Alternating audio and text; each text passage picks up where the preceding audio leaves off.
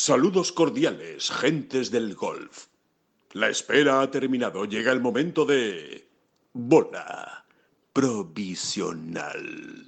Ganó Patrick Cantley el Memorial, pero realmente eh, nos importa bien poco ¿no? que ganara Patrick Cantley, porque realmente lo importante en este fin de semana es que no ganó John Ram, que no ganó el que seguramente tendría que haber ganado ese, ese torneo después de lo que ocurrió el sábado. Han pasado 36 horas y aún estamos un poco en estado de shock eh, con esa imagen, ¿no? Una de las imágenes del año, sin ninguna duda, una de las imágenes más duras del año, ver a John Ram casi arrodillándose al, pie del green del 18 del Memorial cuando le comunicaban ese positivo por, por COVID. Eh, fue realmente una, una, imagen muy dura y encima, pues mucho más, ¿por qué no decirlo cuando le ocurre a uno de los nuestros? Seis golpes de ventaja, tenía el Memorial en el bolsillo, pero no pudo salir a jugar la última jornada por ese positivo eh, por COVID-19. Eh, vamos a hablar mucho, muchísimo, de lo que le ocurrió a John Ram y de, bueno, y de esa situación, ¿no? de ese amargo, absoluto amargo sabor que deja para el resto del fin de semana. También, por supuesto, tenemos la noticia feliz y lo decimos aquí en portada. Victoria de Santi Tarrío en el Challenge Tour. Gran victoria. Empezamos no son las flechas la culpa del indio, que no son las flechas la culpa del indio. Si hay viento, si llueve, no influye en el swing, no importa si es marzo, noviembre o abril. La culpa del indio, la culpa del indio, la culpa del indio, la culpa del indio.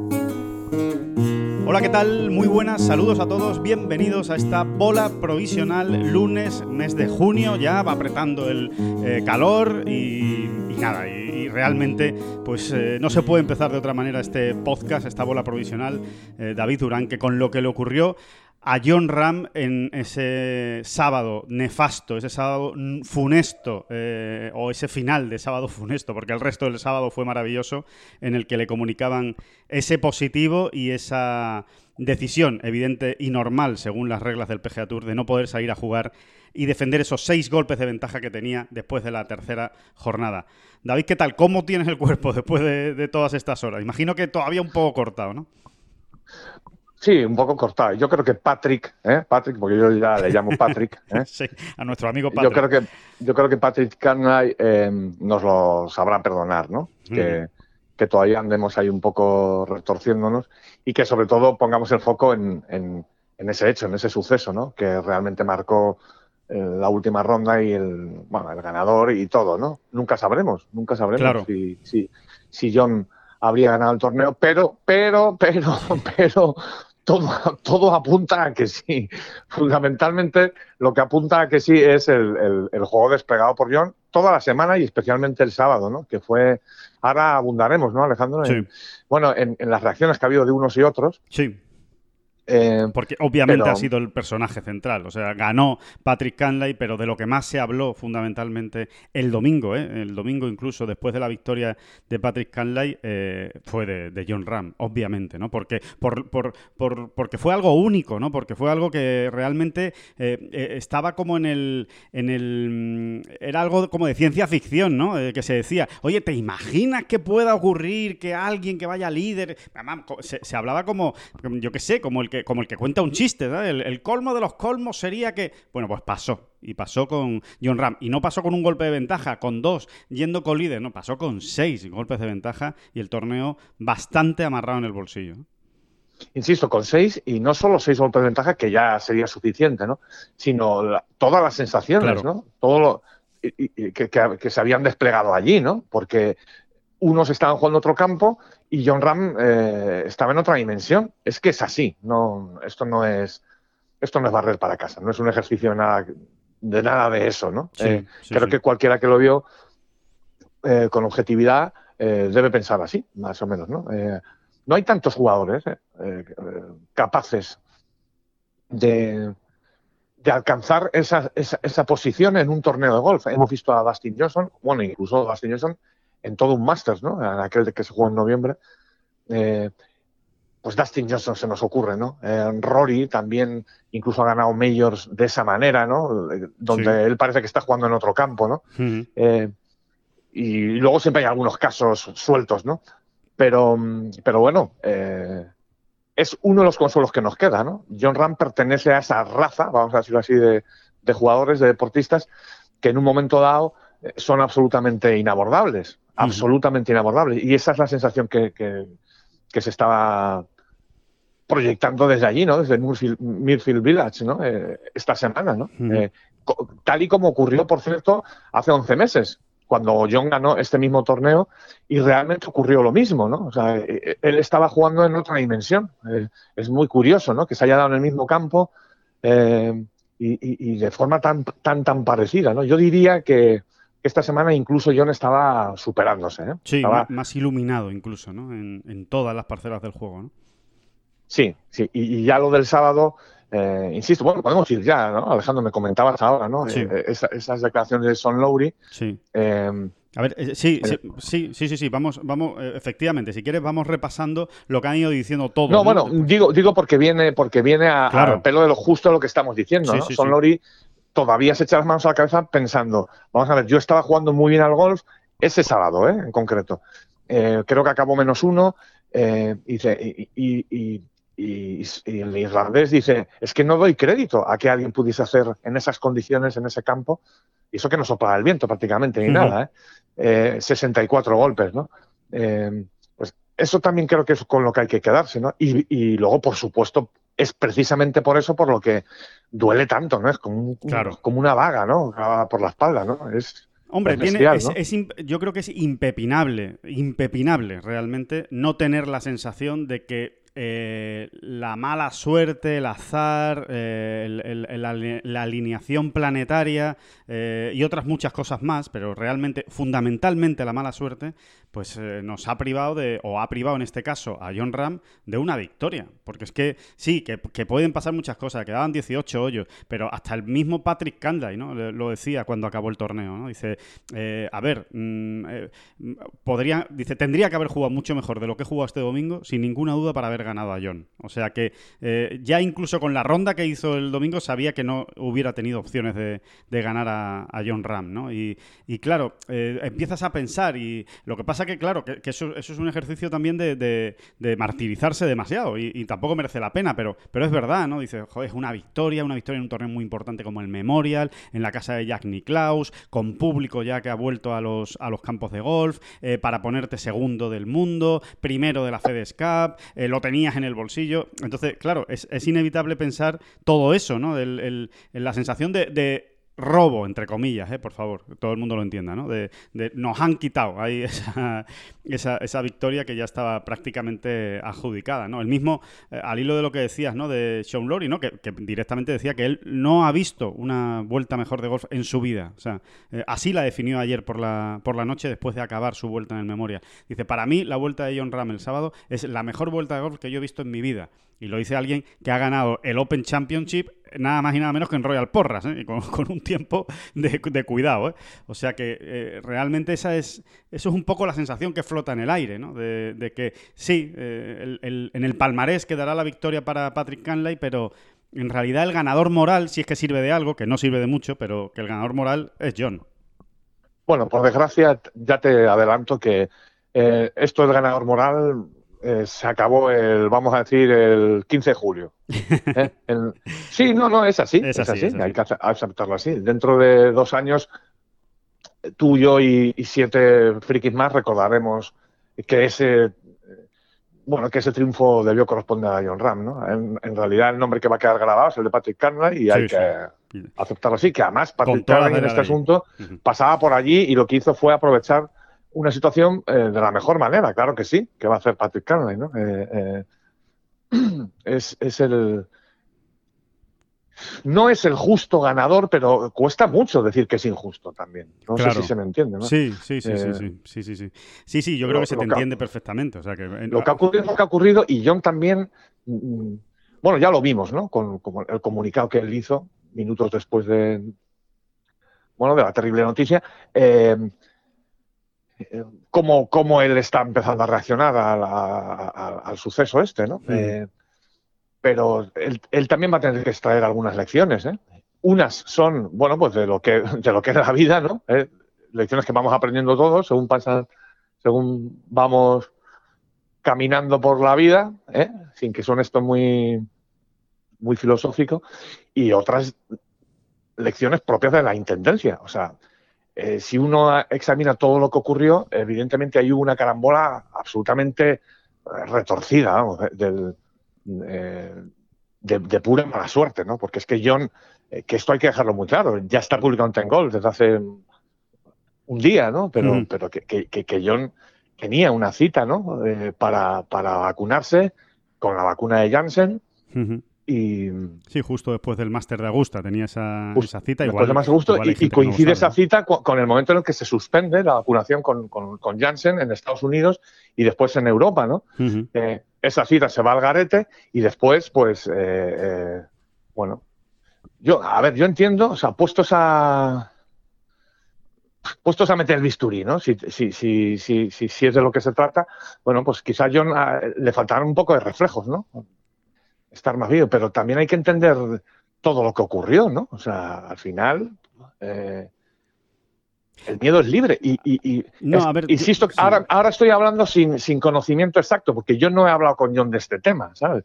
Pero, claro, tú te vas a vacunar, retiran la vacuna con la que te vas a vacunar y luego, eh, no sé, quedas ahí como en una situación un poco de tal. No, lo digo porque todos podemos pensar en un momento dado, bueno, tuvo tiempo después, ¿no? Precisamente además en Estados Unidos, ¿no?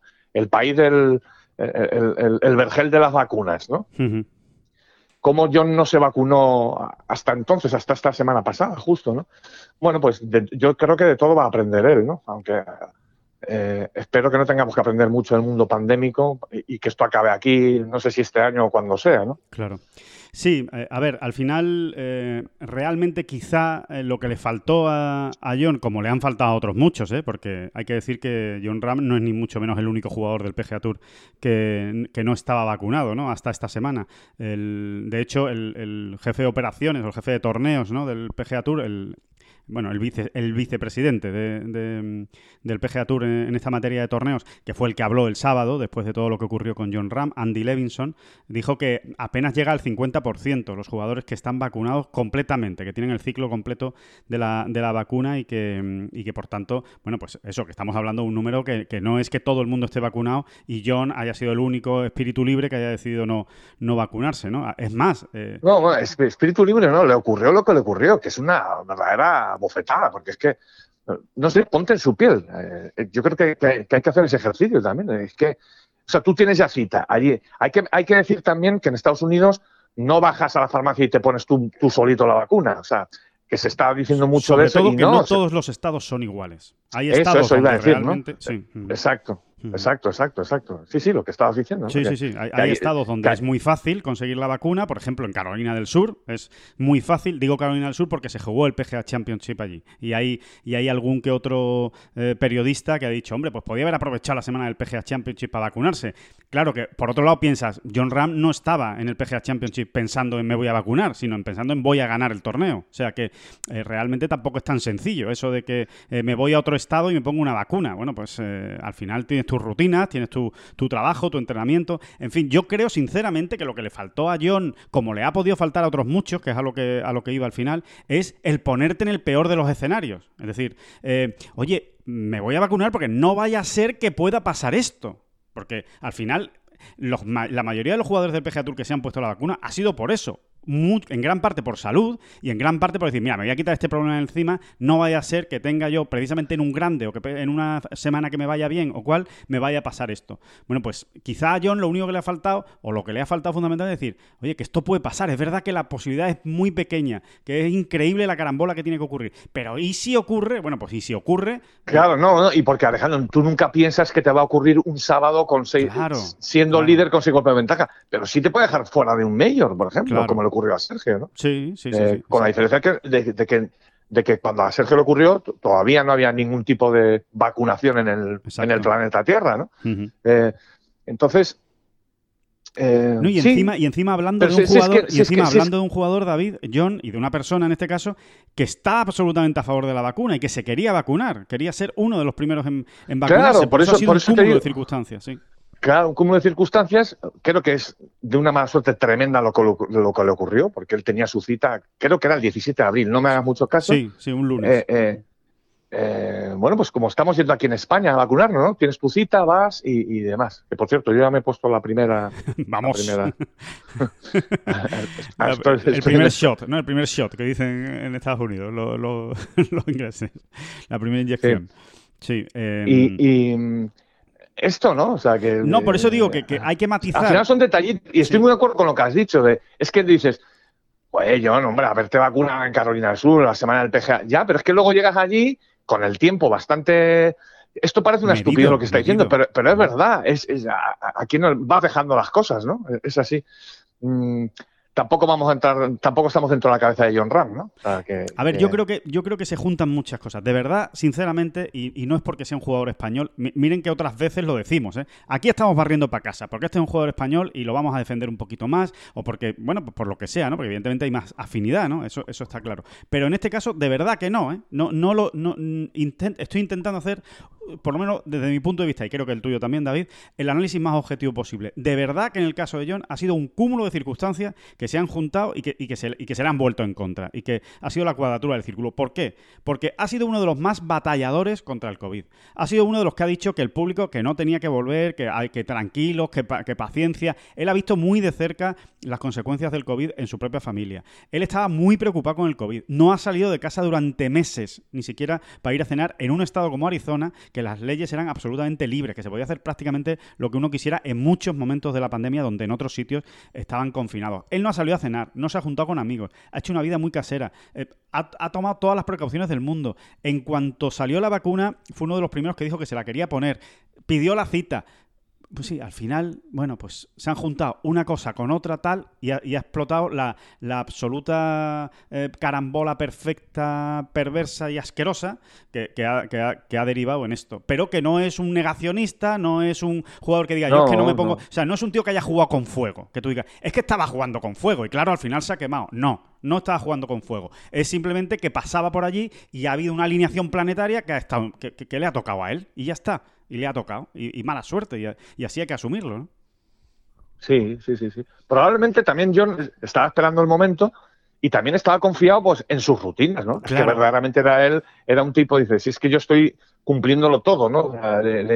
O sea, incluso el protocolo que me estoy autoexigiendo es superior al que recomiendan, ¿no? Entonces dice, bueno, pues ya me la pondré, tranquilidad, ¿no? Eh, es así, ¿no? O sea, John, eh, por ejemplo, en el PGA Tour los jugadores tienen permiso, ¿no? O sea, no hay, no hay unas reglas tan tan rígidas como en el European Tour, ¿no? Lo hemos, lo hemos, explicado bastantes veces. Tú puedes ir a cenar, salir a cenar, siempre que cumplas pues una, pues las recomendaciones, digamos, ¿no? y, y, yo no era de los que ni en broma, vamos. Yo no era de los de en casita, encerrado, de casa al campo, de, del campo a casa, vamos, sin, sin, sin ningún tipo de Sí, pues es, auténtica mala suerte. Sí, y aparte, bueno, eh, en fin, eh, ya, ya, lo, también lo sabemos, ¿no? Yo creo que todo el mundo sabe la historia, ¿no? De cómo se ha producido eh, la, cronología de los hechos, ¿no? O la sucesión. Al final es un contacto directo suyo, muy cercano, que da positivo y que al final, pues le acaba contagiando a él, ¿no? O sea, que, que no ha sido ni siquiera una imprudencia suya, que tú digas, no, mira, es que estuvo el fin de semana, no, al final, oye, pues son cosas que pasan. Es que realmente, bueno, pues es esa mala suerte, ¿no? Que, todo, que todos se juntan y obviamente, obviamente se vacuna el miércoles, que es, por cierto, John ya está vacunado porque se vacunó el miércoles eh, en una clínica muy cercana a Muirfield eh, Village, se vacuna de Janssen, evidentemente se vacuna por esto que estamos diciendo. O sea, es como, ahí va, cuando le dicen que ha tenido un contacto directo, ¿qué tal? Y dice, me voy a vacunar ya ahora sí. Y claro, la gente dirá, bueno, ¿y esto por qué no lo dijo hace dos semanas? Bueno, pues porque no es tan sencillo ponerse en lo peor, en, que esto te pueda pasar cuando, como estábamos diciendo, tú estás cumpliendo con todas las cosas, tú estás haciendo todo más o menos como crees que debes hacerlo. En fin, que podía haber pecado de prudente y haberse vacunado antes. Pues sí, ese es el matiz del que estamos hablando. Si es que yo no he hecho nada malo, ¿sabes? O sea, Al final, de hecho, él da negativo en, las primeras pruebas que le hacen allí, en, en Ohio.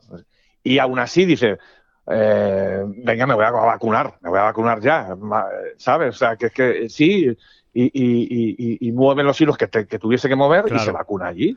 No, y que, tiene, y que tiene muy mala suerte en otra, en otra cosa, David, porque hay, hay otro, otro aspecto que la gente igual no lo sabe, ¿no? No todo el mundo lo tiene claro.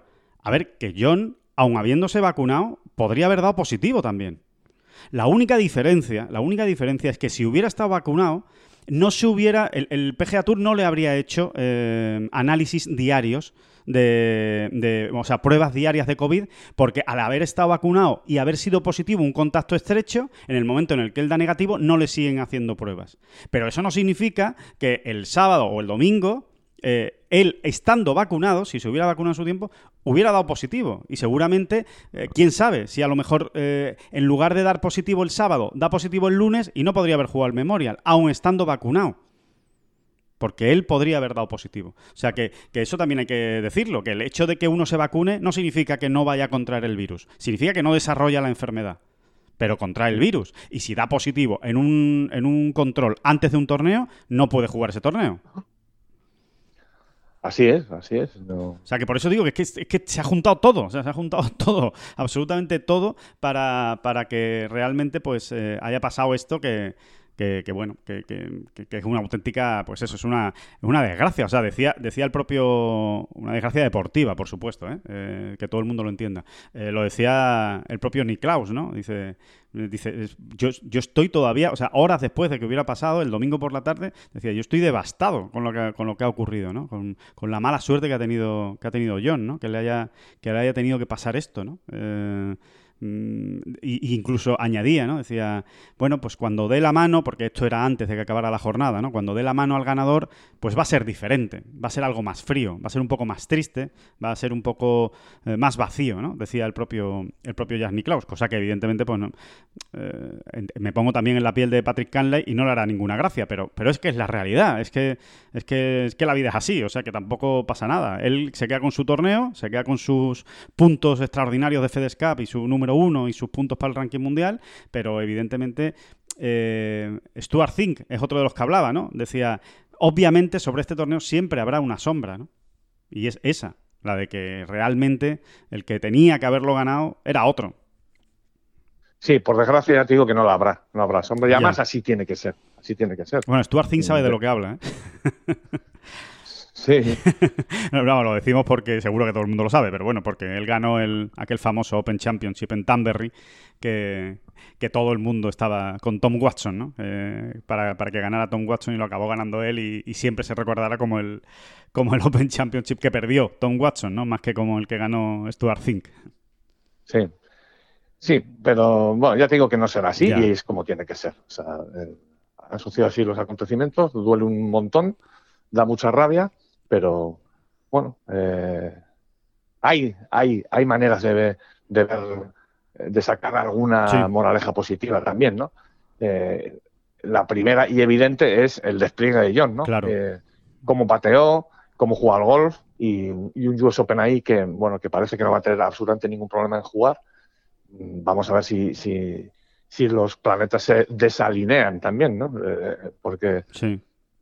Y que realmente pues eh, de negativo, cuanto antes. En, en principio no debería tener problema. En principio no debería tener problema, pero eh, al final tiene que dar un tiene que dar negativo. Eso eso es obvio no pero eh, da la sensación todo su entorno es muy optimista en ese sentido de que lo normal es que no pase absolutamente nada y que el martes pueda estar en Torrey Pines eh, entrenando. Incluso podía pasar antes eso que quede también muy claro. O sea a John se le van a ir haciendo todos los días pruebas de covid y en el momento en el que dé dos negativos consecutivos ya puede salir ya, ya, ya está libre digamos ya puede salir del confinamiento. Ahora mismo lo que está es confinado en, eh, en su casa, ¿no? Entonces, eh, bueno, eh, quién sabe, ¿no? Igual eh, igual hasta puede salir antes, ¿no? no tiene que apurar tanto, ¿no? Hasta el martes de Torrey Pines, pero sí, oye, hay que cruzar los dedos y confiar en que no haya ningún problema y que efectivamente cuando llegue el momento de ese negativo y pueda, y pueda jugar el US Open. Pero tienes razón, David, al final hay que moverse hacia adelante, hay que, hay que bueno, eso, hay que mirar hacia adelante, pasar página. Eh, esto ha sido una desgracia que te ha pasado en, en, tu carrera en un momento muy puntual, pero hay muchas cosas positivas. Yo, desde luego, sinceramente, ¿eh? desde mi punto de vista, yo no he visto jugar a John mejor que como lo hizo en Muirfield el sábado. No lo he visto, ¿eh? Y mira que ha hecho vueltas buenas John, ¿eh?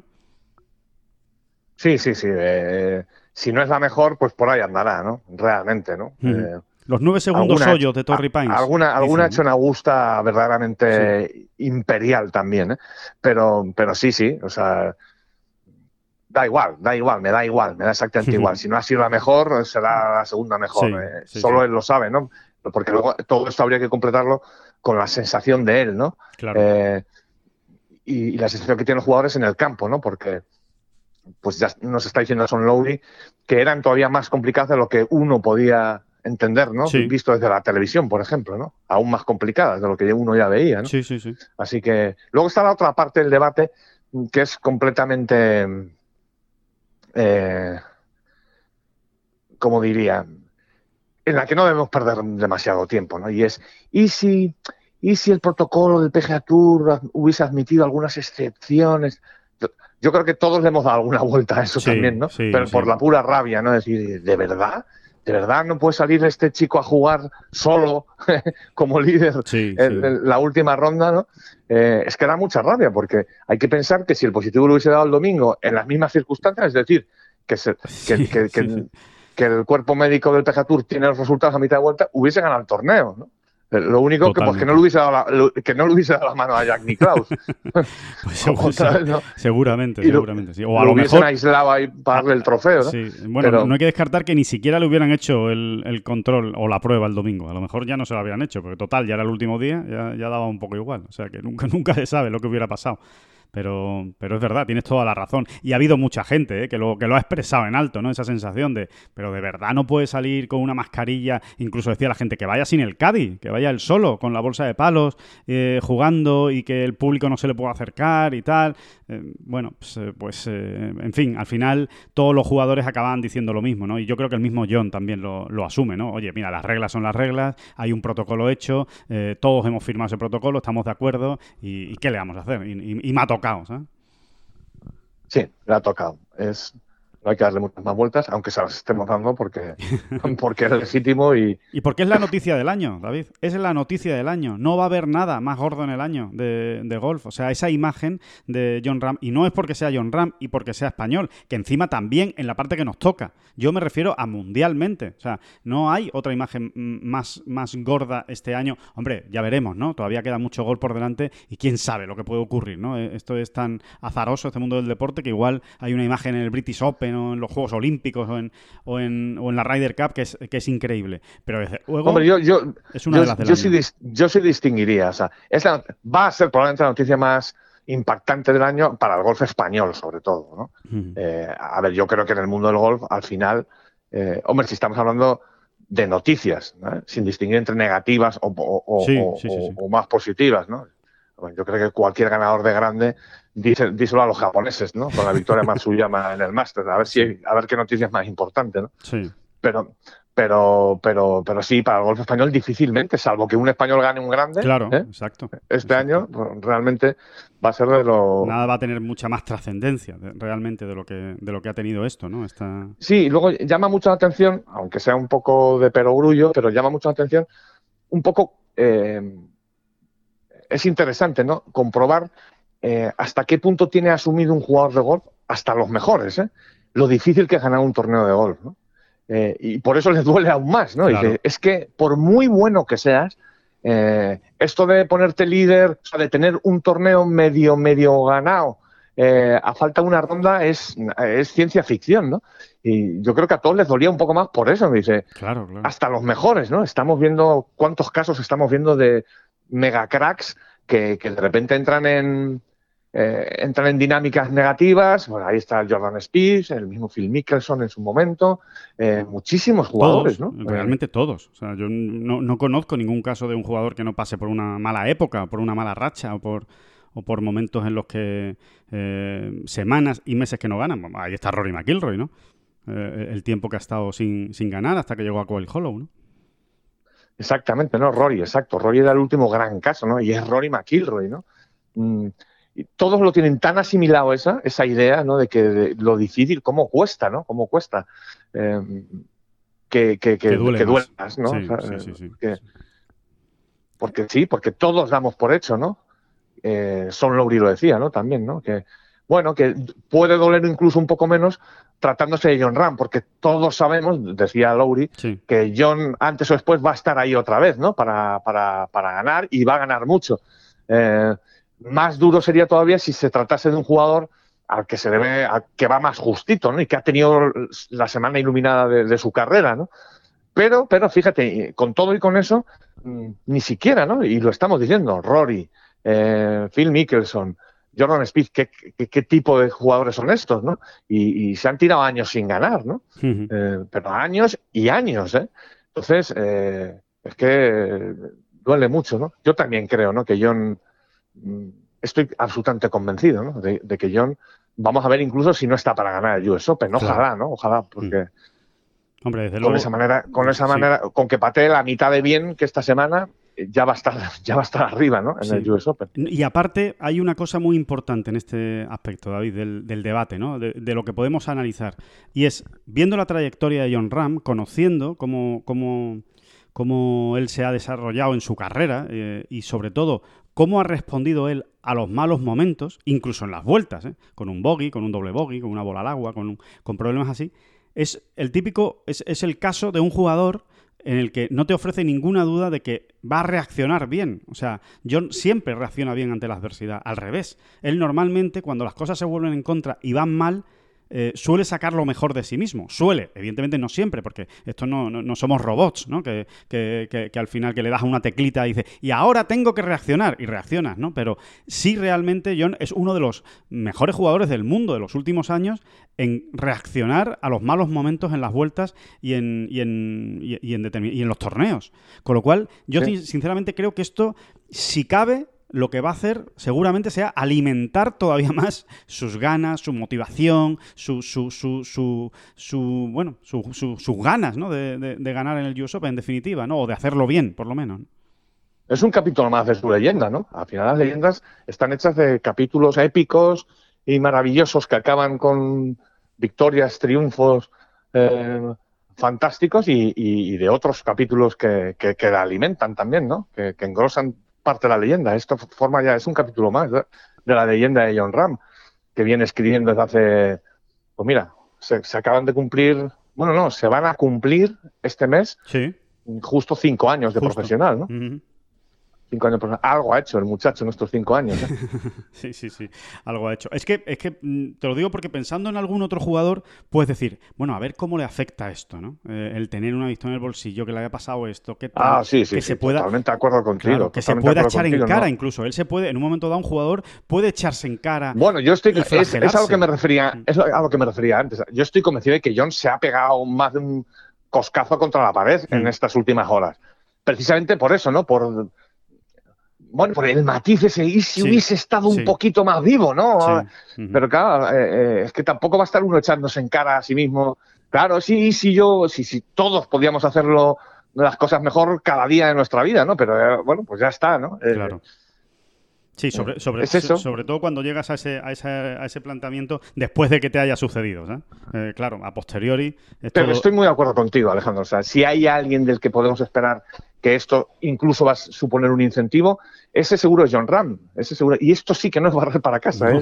es, un poco entrar en el perfil de, de, cada quien ¿no? y, de cada cual. y, y John funciona así, es que funciona así, afortunadamente. ¿no? Sí, hay que decir que va a recibir algo de aire fresco, John, que nunca viene mal en estas situaciones, porque hoy mismo, hoy mismo, eh, que por, si queremos ya eh, cuadrar ya toda la, la, carambola fatal que, le ha pasado a John, porque eh, ojo a lo que les vamos a contar. Hoy mismo, sus padres, Edorta y Ángela están viajando a Estados Unidos, porque ese era lo que tenían previsto desde hace ya muchos meses. Hay que recordar que John y sus padres físicamente no están juntos desde, em, pues eh, concretamente desde la Navidad de 2019. O sea, desde que se casó, ¿no? Desde que se exacto, perdón, desde febrero, exacto, desde febrero, desde, desde la primavera, digamos, de 2020, justo antes sí, de bueno, esa fue la segunda boda, la, digamos, la, celebración festiva que hubo, creo que fue en San Diego, además. ¿no? Sí, exactamente, tienes toda la razón. Eh, concretamente no se ven desde la segunda boda que, eh, que, fue pues alrededor de, pues sí, justo antes de que estallara toda la pandemia, en febrero, el 29 de febrero creo que fue, el 29 de febrero, exacto. El 29 de febrero de 2020 fue la, segunda celebración de la boda de John en, en San Diego. Y ahí fue eh, la última vez que han estado juntos John y sus padres. Bueno, pues Hoy precisamente están viajando, eh, vía Frankfurt, por cierto, están viajando a, Estados Unidos, a Arizona. Bueno, pues digo lo de la carambola, que es un poco de aire fresco, pero entre comillas, porque claro, John está confinado. O sea, John no puede estar eh, con sus padres eh, hasta que pase este periodo, digamos, ¿no? De, confinamiento. Sus padres, por supuesto, están vacunados, están viajando con todas las de, con todas las de la ley y con, y con todo lo que tenían previsto, ¿no? Porque hay que decir que este, este viaje estaba previsto de antes, que no tiene nada que ver con lo que le ha pasado a, a John este fin de semana. Sí, pero casi ha sido un viaje tratado con mimo, ¿no? O sea, muy bien estudiado, planeado. Claro. Eh, Estaban esperando las vacunas. Ángela no, no tiene tan fácil, o sea, Ángela eh, no puede viajar cuando le dé la gana, ¿no? Porque Sí, sí, tiene su trabajo en el hospital. Sí, sí, sí, sí obviamente. Tiene su trabajo eh, en el que está súper volcada y, y, que no va, y que no va a dejar, ¿no? Sí, sí, sí. Por más que es así, todos los, seguro, seguro que John más de una vez le ha dicho, pero mamá, eh, dedica, es verdad, es verdad, le habrá dicho, mamá, dedícate a vivir, ¿eh? aquí está tu hijo, ¿eh? aquí, está, aquí está tu hijo el menor eh, dispuesto a, a ofrecerte la, la, vida más maravillosa que uno pueda tener, ¿no? Eh, y no, la vida más maravillosa que uno puede tener, Ángela no entiende que es seguir en su Haciendo trabajo. su trabajo que le encanta, ¿no? Eh, efectivamente. Y, y, bueno, y en ese caso, no como, decía David, no es tan fácil, al final es como todo hijo de vecino que tiene un trabajo, tiene que pedir sus días libres, sus vacaciones, tiene sus días. Bueno, pues total, que como, como estabas diciendo, David, todo lo habían programado para ahora para ahora que ya, eh, porque, bueno, porque se juntan muchas cosas. Primero, porque ya están las vacunas, porque ya se ha, eh, normalizado un poco la situación, porque se puede viajar, porque viene el US Open, que es un grande, porque el US Open se juega en San Diego, que es una ciudad muy especial eh, para John, para Kelly, para la familia de John. en definitiva, por todo eso dicen, venga, pues nos vamos la semana antes del US Open, estamos contigo esta semana en casa, porque John en teoría esta semana iba a estar en casa, pero no confinado, sino preparando ya el US Open y descansando y demás. Y, bueno, y ahora pues eso, lo que les va a tocar es estar a distancia hasta que John eh, realmente pueda salir del, confinamiento. Pero ahí están, allí están los padres viajando y, hombre, por lo menos van a, van a poder conocer físicamente al nieto, a Kepa, ¿no? que todavía no lo habían conocido físicamente. Por vídeo un montón, pero físicamente no habían tenido la opción. Exactamente, exactamente. Así que, bueno, pues todo ya yo creo que todos muy pendientes ya, ¿no? De lo que haga John en ese US Open. Que, bueno, va a ser muy interesante, ¿no? Muy interesante. Sí, muy especial. Y, y, se, van a, se van a juntar allí pues todo tipo de emociones, ¿no? Verdaderamente. Claro, imagínense. Y yo creo que la gente va a estar muy con John, ¿eh? El público norteamericano, vamos, seguro, ¿no? Lo decía Phil Mickelson, ¿no? Por eso que va a ser, va a ser, va a ser emocionante, ¿no? Va a ser emocionante. Sí, sí, sí, sí, sí que lo va a ser. Yo creo que, yo creo que ha ganado muchos seguidores eh, John, porque hay que decir una cosa, David, que no hemos comentado. Y yo, sinceramente, creo que hay que quitarse el sombrero con el comunicado de John Ram. ¿eh? O sea, ni una, ni una queja, ni un lamento, ni un hay que ver que mm, nada, o sea, nada. Eh, simplemente, bueno, oye, las cosas vienen como vienen y, lo que nos define como ser humano es nuestra respuesta ante la adversidad. Eh, claro que estoy decepcionado y disgustado de no poder haber salido el domingo a, jugar el torneo, pero oye, esto me ha tocado y lo que hay que hacer es lidiar de la mejor manera posible y mirar hacia adelante. Exactamente, sí. Exactamente, exactamente. Es un comunicado rápido. Eh, eh, limpio, ¿no? Eh, ya te digo, o sea, que, no fue. Sí, sí, sí, rápido, limpio, conciso, rotundo. Sí, sí, la, verdad es que, sí, que, ha llamado la atención también mucho, ¿no? El, comunicado, incluso entre sus compañeros, ¿eh? porque hay muchos compañeros que dicen, pues yo no sé si habría sido capaz de, de, mm, de asumir lo que le pasó con, con, la entereza, ¿no? Con lo que lo asumió John, ¿no? Y el mismo Phil Mickelson dijo, señores, súbanse a mi club de aficionados, de seguidores y fanáticos de, a mi peña John Ram, súbanse a mi peña John Ram, yo soy desde hace mucho tiempo de John Ram, decía Mickelson, y, y, nada, y, súbanse, porque este tío es un tío especial. Y, bueno, ya, ya, ya, ya quedaba claro, ¿no? En esa, eh, David, siempre, siempre lo hemos comentado, ¿no? En ese, en ese libro, en ese señalado por los dioses, queda muy claro esa relación tan especial que tienen Mikkelson y, John Ram y que cada, cada vez que puede o cada vez que da, la ocasión, pues se refleja, ¿no? Tanto por uno como por otro. Queda muy claro también en ese libro eh, cómo Jones ha, afrontado la adversidad en su vida. ¿eh? Cierto. Que, su vida todavía es un mozalbete de 26 años, pero no lo ha tenido tan fácil, ¿eh? No lo ha tenido tan fácil. No, no. Eh, está, está muy bien contado allí. Es donde John por primera vez se explayó ¿no? acerca de ese tema, ¿no? de, ese, problema físico ¿no? con, el, con el que nació, perfectamente superado, bien llevado. Sí, sí, sí es curioso, ¿no? Porque él, nos, contaba, bueno, si es que yo no tengo ningún problema en, hablar de este tema, pero bueno, si no me preguntan, pues tampoco yo, eh, ¿sabes? Voy, a, ir contando mi historia. voy a convocar a los medios para contar esta historia, ¿no? Precisamente porque él la tiene tan asumida con, Exacto. asumida con tal naturalidad que, bueno, pues ahí está, ¿no? No me siento ningún héroe ni nada. Y hay que decir que si no se siente un héroe me parece muy bien, pero que verdaderamente estar donde está John al nivel que está John, eh, eh, tiene mucho mérito, ¿eh? Tiene mucho mérito. Muchísimo, muchísimo. Totalmente, totalmente de acuerdo, David. Así que nada, como porque tú son, Porque son muchos los problemas que él tiene a diario con, con esa pierna, ¿no? Al final, eh, bueno, problemas que son de pura prevención y de, pero, pero de mucho tratamiento y de, muchos cuidados. y plantillas especiales y en definitiva, sí, sí, sí, lo tiene que mirar todo con, lupa, mucho más que, cualquier otro que cualquier otro deportista, ¿no? Que, no haya pasado por eso, ¿no? Así que, bueno, eh, efectivamente eh, está más que demostrada su respuesta a la, adversidad y, seguro que lo vuelve a demostrar en el próximo US Open. Estaremos muy pendientes de lo que, de lo que ocurra. Así que, bueno, esa es la, noticia que ha marcado sin ninguna duda este, este fin de semana de, golf, ese, ese mm, bueno pues ese positivo ¿no? y, esa eh, pues retirada obligada de John Ram del Memorial Tournament eh, ya lo hemos dicho ganó Patrick Canlay eh, con, en, el, en, el, desempate con, con Colin Morikawa y lo único David único, último matiz por cerrar ya capítulo PGA Tour y,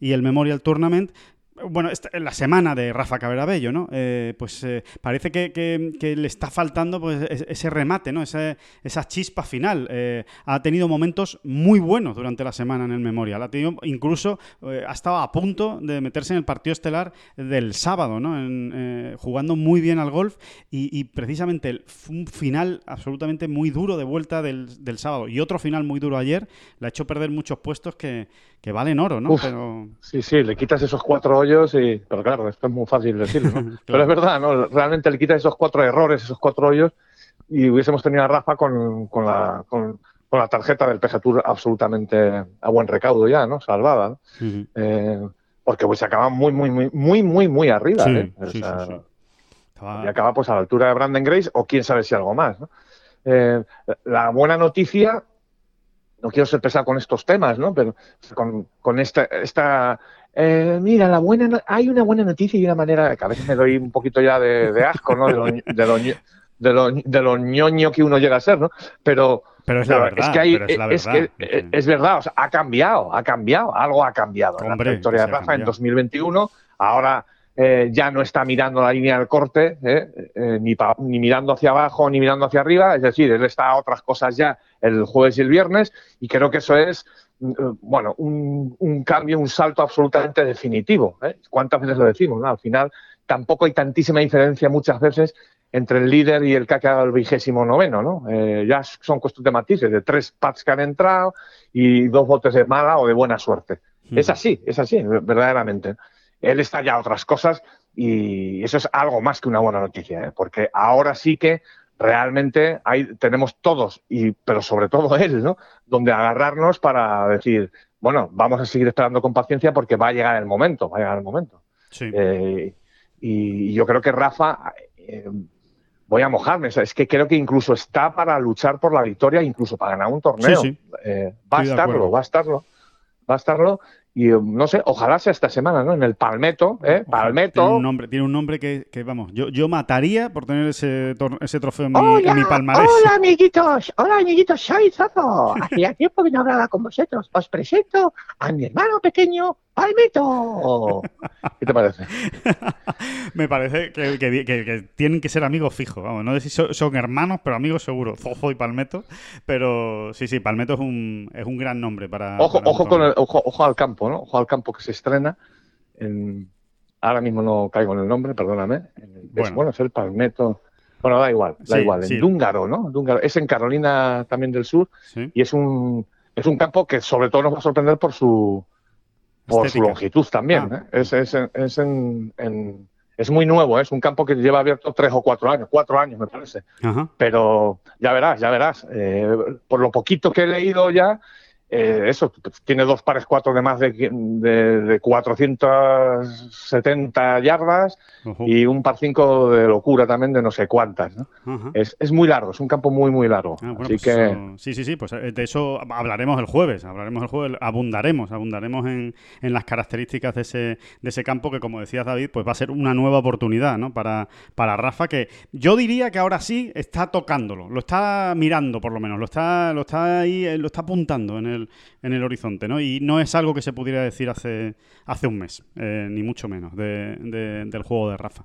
Eh, decías que hay buenas noticias de Rafa Cabrera Bello y ahora vamos a ir con otras buenas noticias. Vamos a ir con eh, nuestra sección eh, patrocinada de la Costa del Sol y vamos a hablar pues de buenas noticias porque vamos a hablar de turismo con una persona que sabe mucho de turismo, eh, que está asentada en la Costa del Sol desde hace muchísimos años y que seguramente es quien más sabe de turoperadores en toda Andalucía y en este caso en la Costa del Sol.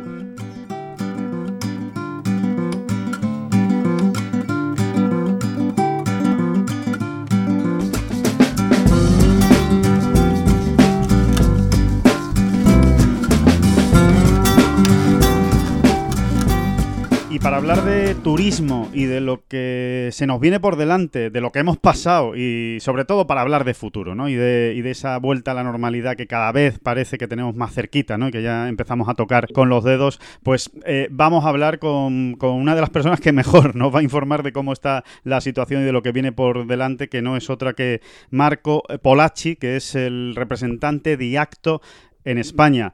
Marco, ¿qué tal? ¿Cómo estás? Muy bien, gracias. ¿Y vosotros?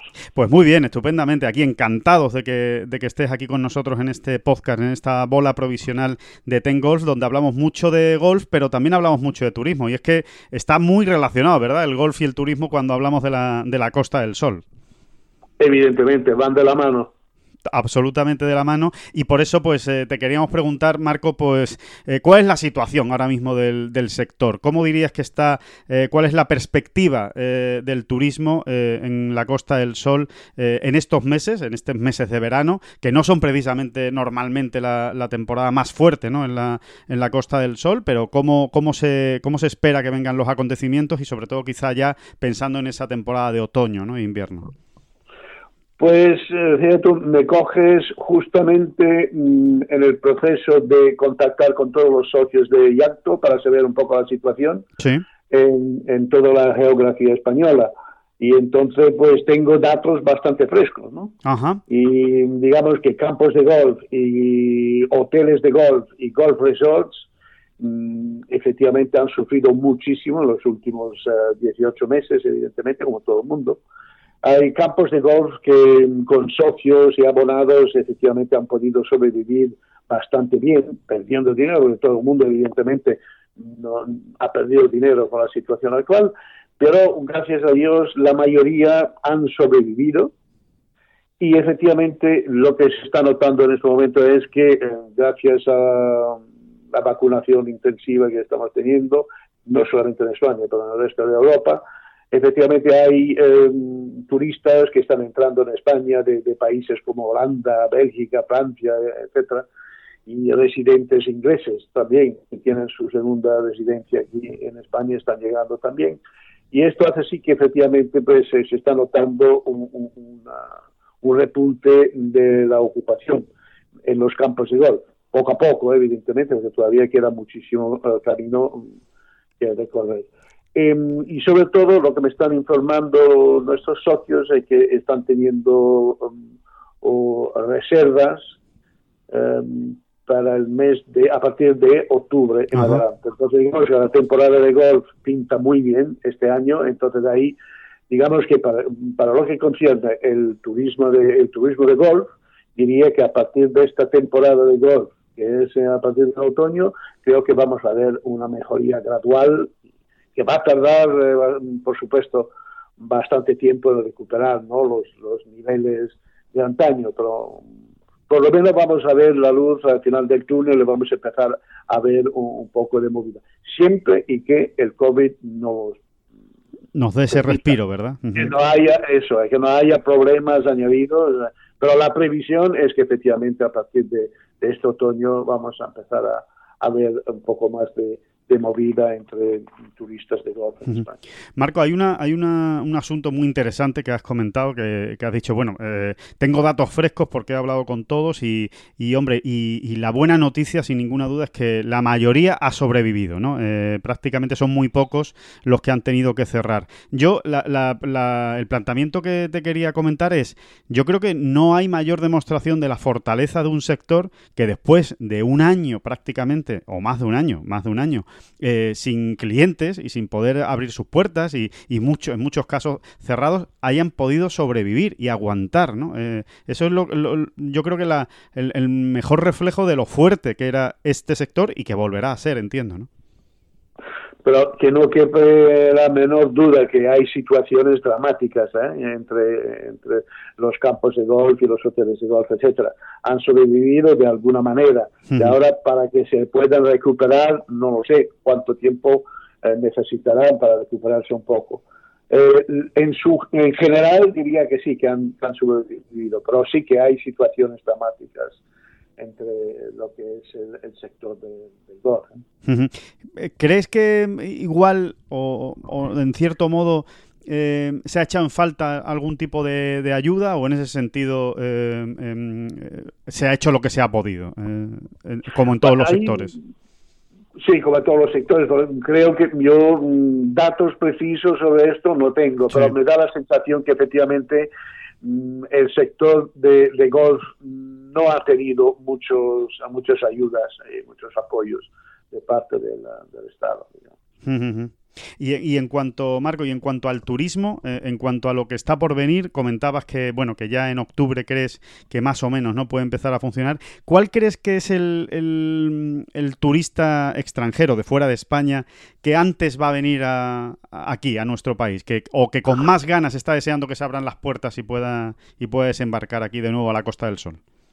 Pues podemos hablar de los eh, que actualmente están entrando en España, que son los, escandinavos, eh, eh, holandeses, belgas, franceses, efectivamente, pues esto es lo que me están diciendo que están teniendo como golfistas que provienen de estos países en, varios campos de golf de España. Esto es lo que me, está entrando como noticia, entonces que es muy buena. Lo que nos está faltando, evidentemente, es el contingente más más fuerte, que es el británico. El británico, Ahí sí que echamos mucho de menos al, golfista británico, pero pues, lamentablemente eh, estamos todavía en ámbar y todavía hay complicaciones para que el golfista inglés pueda, o británico, pueda viajar a, España para jugar a golf.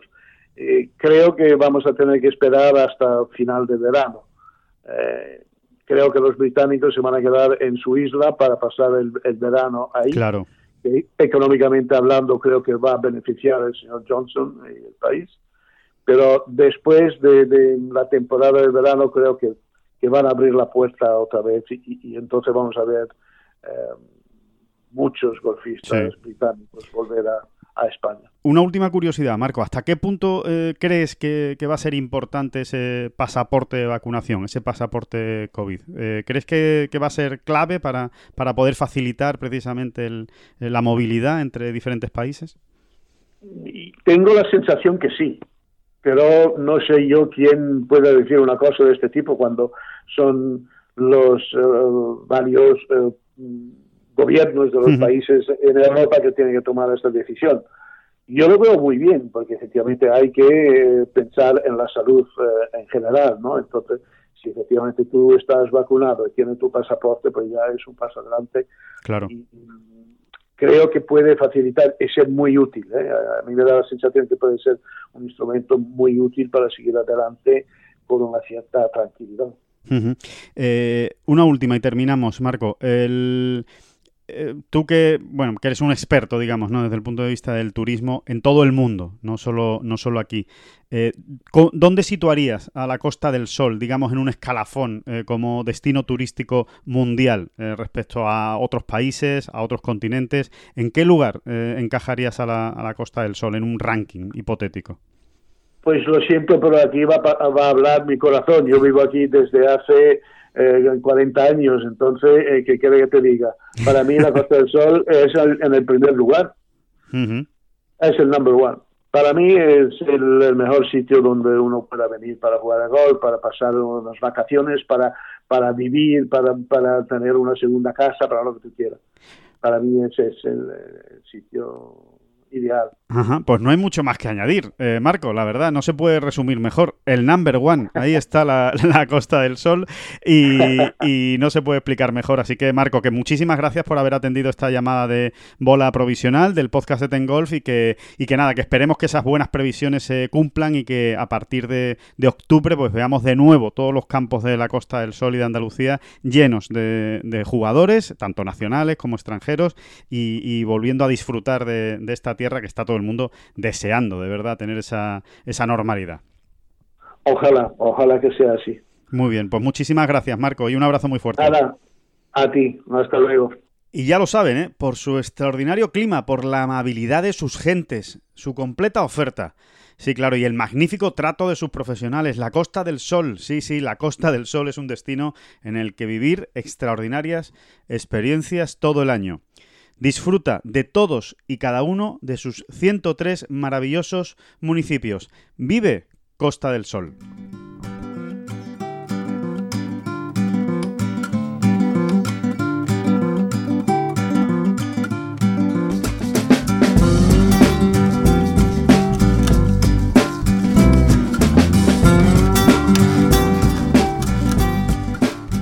US Open. Eh, pues eh, US Open femenino, en este caso, ¿no? Eh, Olympic Club San Francisco, victoria de Yuka Sasso. Eh, victoria, pues bueno, de esos triunfos que quedan, que se recordarán siempre, porque es la primera jugadora de Filipinas y jugador que gana un grande y además lo hace con 19 años, 11 meses y 17 días. Y dirán ustedes, bueno, ¿y, a mí qué más me dará los días con los que esta mujer ha ganado el, el US Open? Bueno, pues porque es increíblemente eh, los mismos años, meses y días con los que Indy Park ganó su primer US Open y se convirtió en la más joven de la historia en ganar el US Open. Bueno, pues Yuka Sasso, la jugadora filipina, ha igualado ese registro con días y todo eh, ayer al, ¿Horas? ¿Tenemos, ¿Tenemos horas? Las madres. Ahí hay que preguntarle a las madres, a la madre de Indy. Prometemos horas y segundos para el podcast del jueves. Sí, sí, sí, sí. Hay que localizar. es, increíble, es increíble, ¿no? Es, increíble. verdaderamente increíble. Es increíble porque además el jueves ya iba líder y ya se hablaba de esta posibilidad. Ojo que como gane,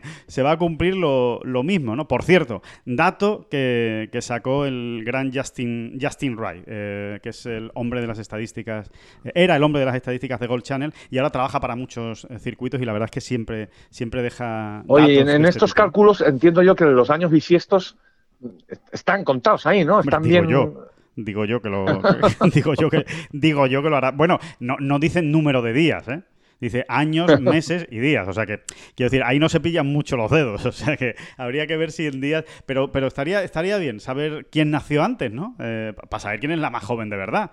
Oye, porque no es lo mismo si una nació a las 9 de la mañana y otra nació a las 6 de la tarde, pues obviamente hay una que es más precoz, un poquito más precoz que la, que la otra, ¿no? Pero, sí, pero ahí ya nos haríamos un lío con los cambios horarios y tal, nos podemos volver locos, ¿eh? podemos volver locos. Bueno, de hecho, ah, bueno, no, están en la misma, están en la misma línea más o menos, ¿eh? Filipinas y Corea, sí, por ahí no hay, no hay mucha diferencia, pero, pero bueno, más, allá de la, de la anécdota que es increíble, es casi ciencia ficción que pueda pasar algo así, em, realmente... Lo, que, lo que es increíble, Alejandro, es cómo tiró ¿no? el US Open Lexi Thompson. Es tremendo. Es, es, tragedia Lexi Thompson SA. Es una cosa de verdad que, que llama mucho la atención. ¿no? Eh, y, y, hay que decir que mm, ayer, eh, bueno, ayer pone ella mucho de su parte, ¿eh? las cosas como son. O sea, eh, hay muchas veces que no, hay muchas veces que alguien juega muy bien por detrás, te mete cuatro pads seguidos, eh, una pros desde fuera, te acaba ganando el torneo y dices, bueno, pues ¿qué, ¿qué, voy a hacer? Sí, se me queda la cara un poco de tonto, pero oye, me ha ganado, ¿no? En buena lid.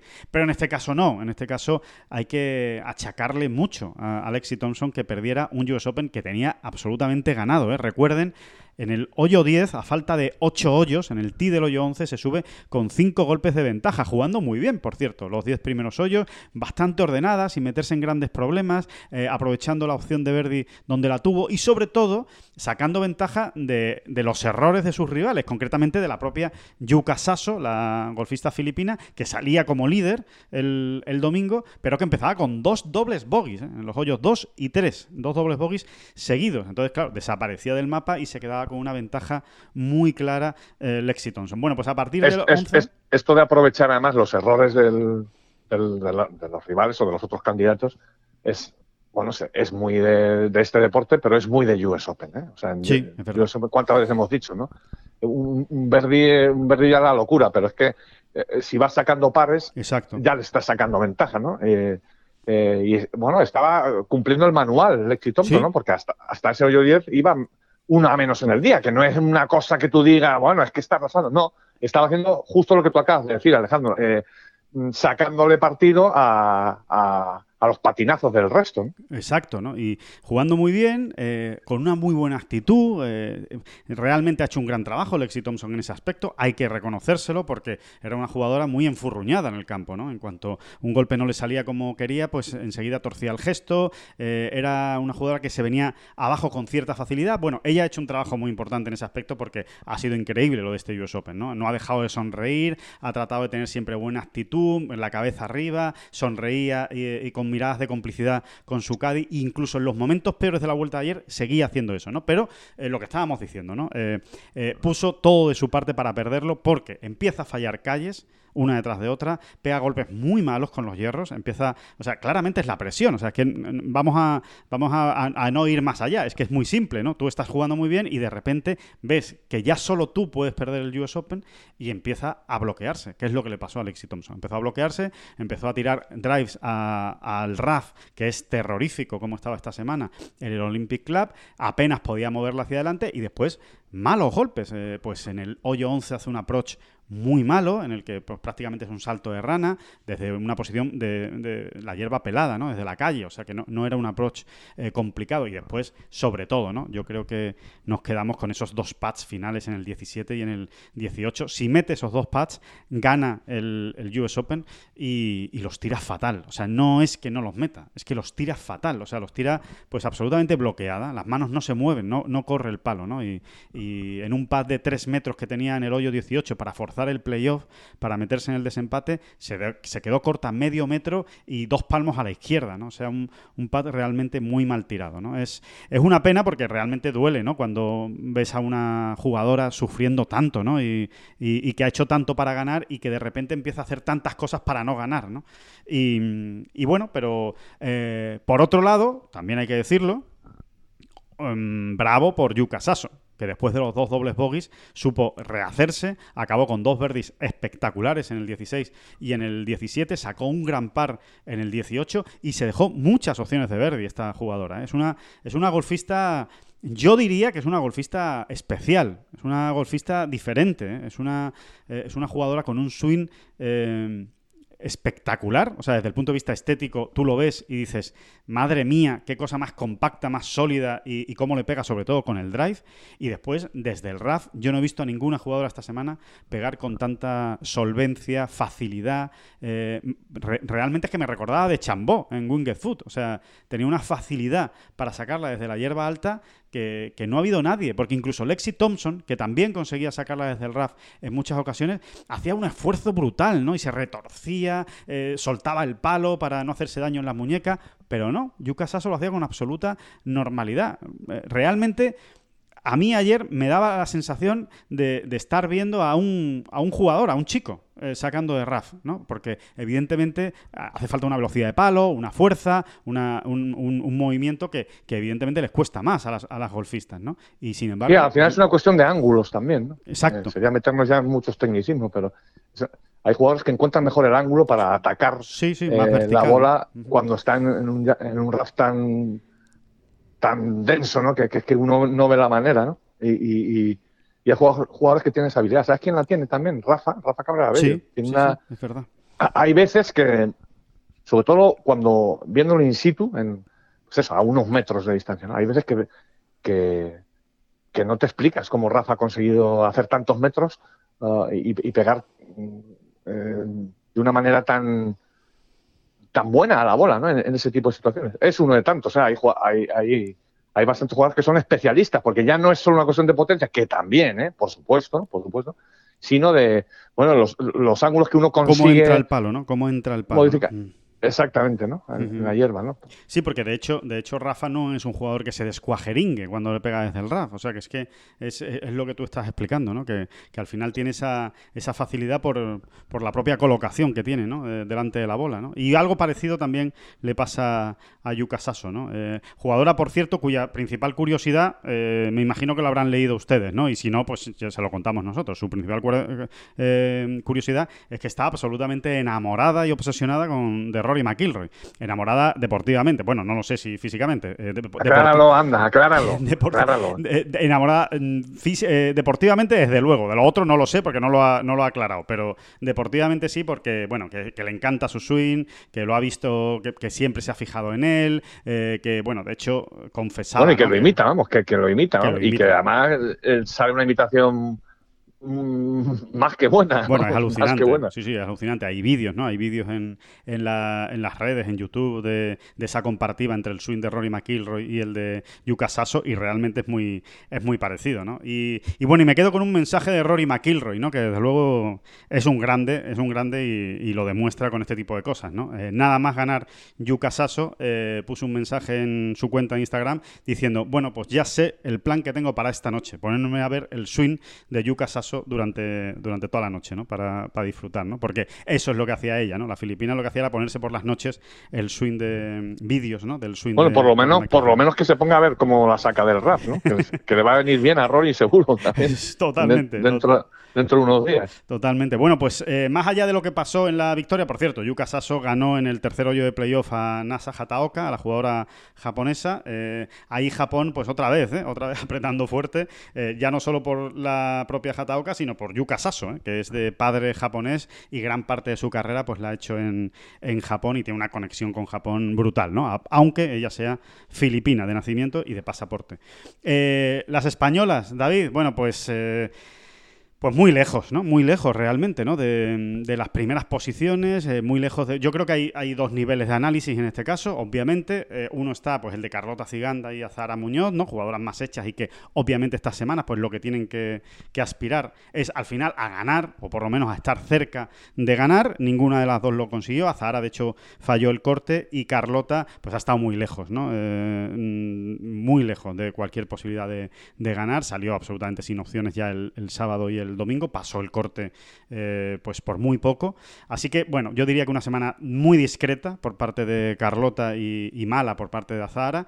Y sin embargo, eh, pues hay que decir que una semana bastante buena de María Parra y de Luna Sobrón, sobre todo de María Parra, ¿no? Al fin y al cabo, su segundo Hay que quedarse, hay que quedarse con esos, hay que quedarse con esos brotes verdes, efectivamente, ¿no? Eh, no es tan sencillo pasar un corte en el US Open y ellas lo hicieron, no vamos a decir sobradísimas, pero bien, eh, bien metidas ahí, ¿no? Sí, Así que, eh, bastante sobrada, de hecho, ¿eh? bastante sobrada, o sea, con, con, bastante calma, sin sufrir demasiado, ¿no? Dentro de, dentro de que el campo era muy difícil, pero, pero bueno, se, se queda ahí un, un, puesto entre las 35 mejores para María Parra, que no está mal. Luna Sobrón hizo muy mala vuelta el domingo, que es lo que le ha, digamos, eh, empañado un poco toda la semana, todo el, todo el torneo, pero hay que decir que Luna sí que estuvo en las primeras posiciones desde el principio, ¿no? En el inicio del US Open, y que, y que es una jugadora que viene viene demostrando cosas, que viene dejando semillas, que viene dejando pistas, pistas buenas en torneos importantes del LPGA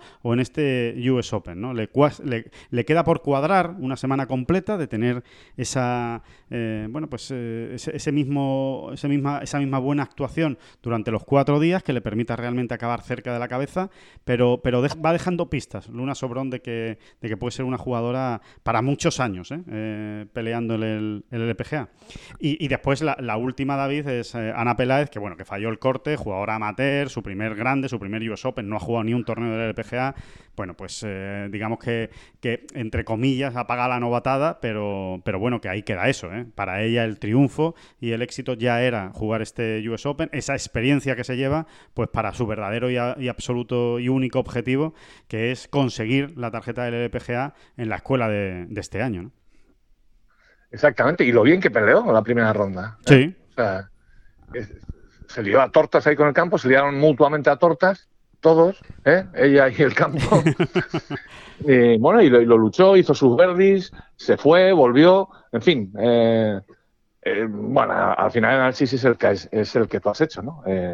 tampoco era una primera toma de contacto, ¿no? Es aficionada todavía, ¿no? Exacto, exacto. Su primera experiencia, ¿no? Así que, bueno, pues, eh, pues ya iremos, ya iremos viendo, ¿no? Qué, va pasando, pero em, sí, sí, sí, sí sentimos, o, sí siento yo, por lo menos, David, em, la eh, tengo o tengo la percepción de que nos hace falta una marcha más en el golf femenino español eh, en los en los últimos tiempos. Nos, nos hace falta que alguien haga algo ya eh, potente. Eh, eh, y, hablo de todos los circuitos, no hablo solo del LPGA y del máximo nivel, que por supuesto, hace, hace ya demasiado tiempo que no vemos a Carlota o a Zahara, por citar a los dos buques insignia del golf español y a las dos mejores jugadoras de la historia del golf español, de lejos, que ha tenido este, este país. Pero, si, volvemos a lo mismo, Alejandro, si es que es precisamente por eso. O sea, ellas se han ganado con su trabajo, con su esfuerzo y su trayectoria eh, esa etiqueta. O sea, solo ellas la han ganado. Y, pero precisamente esa etiqueta pues es, es, lo que nos hace pensar y lo que nos hace eh, apretarles las tuercas. Es así, es así, es normal. Porque, mm, porque yo creo que ellas también lo hacen, ¿no? y, y sí, sí, sí, sí, sí, sí. Al, golf español femenino le vendría muy bien, ¿no? Una mm, bueno, una vuelta de tuerca en ese sentido, ¿no? Sí, porque hace ah, demasiado tiempo, hace demasiado tiempo que no, que no vemos a, una de las nuestras luchando por algo importante, ¿no? Por una victoria en el PGA, por, por algo muy, no sé, eh, pues eso, que, que, realmente deja, deja marca, ¿no? Eh, hace, hace demasiado tiempo. Sí, yo, yo estoy muy esperanzado ¿eh? con, esta nueva generación de todas las, las chicas del, del Simetra. yo creo que, esto, que, es un empujón que viene ahí, es un embolo que ya viene avanzando y, bueno, de alguna manera ya tenemos, una muestra en este US Open, torneo durísimo, donde hemos visto pues, a dos de esas jugadoras ¿no? que tienen que venir sí. Eh, apretando, como María Parra y Luna Pasando el corte. Eh, pasando el corte y estando ahí, ¿no? Por momentos incluso mirando hacia... Hacia el top ten incluso. Eh, hacia el top ten en un momento dado, ¿no? Y por supuesto al top 25 y demás, ¿no? Que hubiese estado muy, muy, muy bien, ¿no? Eh, y, Carlota y Azahara, pues a ver si encuentran la manera, ¿no? Eh, ya no es solo, ya no es solo. Es que los medios son muy complicados, ¿no? Pero ya no solo en los medios, ¿no? Sino de, de bueno, de volver a cantar, de, volver a sentir. Eh, los nueve últimos hoyos del domingo, ¿no? Estar ahí en los nueve últimos hoyos del domingo con opciones, ¿no? De, de ganar, aunque no se gane. Por ejemplo, por ejemplo. Sí, sí, sí. Eso, eso es lo que realmente hace falta, ¿no? Que echamos, echamos de menos, ¿no? Esa, esa sensación en dos jugadoras muy buenas, obviamente, es lo que decía David. Ese es el punto de partida. Contamos con que eh, realmente tienen la capacidad para poder hacerlo, ¿no? Y por eso se lo pedimos y por eso lo, lo deseamos, ¿no? Eh, poder verlo de nuevo. Em, David, la buena noticia del fin de semana, la gran noticia del fin de semana, una muy buena noticia, insisto. Santita Río, victoria en el Challenge Tour, en el D más D Real Zech, en la República Checa, en el campo que me encanta, por cierto, eh, me encanta el nombre del campo, el Golf and Spa Cunética ahora. En, la República Checa, bueno, pues eh, ahí ha ganado un torneo de una manera absolutamente impresionante, diría yo, por, por, cómo se produjo, ¿no? Fue una remontada tremenda el domingo, haciendo una tarjeta de 64 golpes, haciendo menos 8 en la ronda final, viniendo desde atrás y llegando a un playoff contra, dos contra otros dos jugadores, contra Julien Brun y mm, Christian Johannessen, y victoria en el cuarto hoyo de playoff. O sea, muy sufrida, muy trabajada, con un Verdi espectacular, un tiro fantástico de Santi Tarrío desde la calle, eh, pues, eh, pues para ganar su, primer, su primera victoria en el Challenge Tour. Un jugador que ya había ganado en el Alps, eh, que llevaba dos años haciéndolo muy bien en el Challenge, pero todavía le faltaba esa vuelta de tuerca, esa victoria, ya la ha conseguido y ahora se ha colocado quinto en el ranking de la Road to, Mallorca, pues eh, enfilando, ¿no? Enfilando la carretera hacia el European Tour. Sí, siempre que no haya congelación de categorías y demás, ¿no?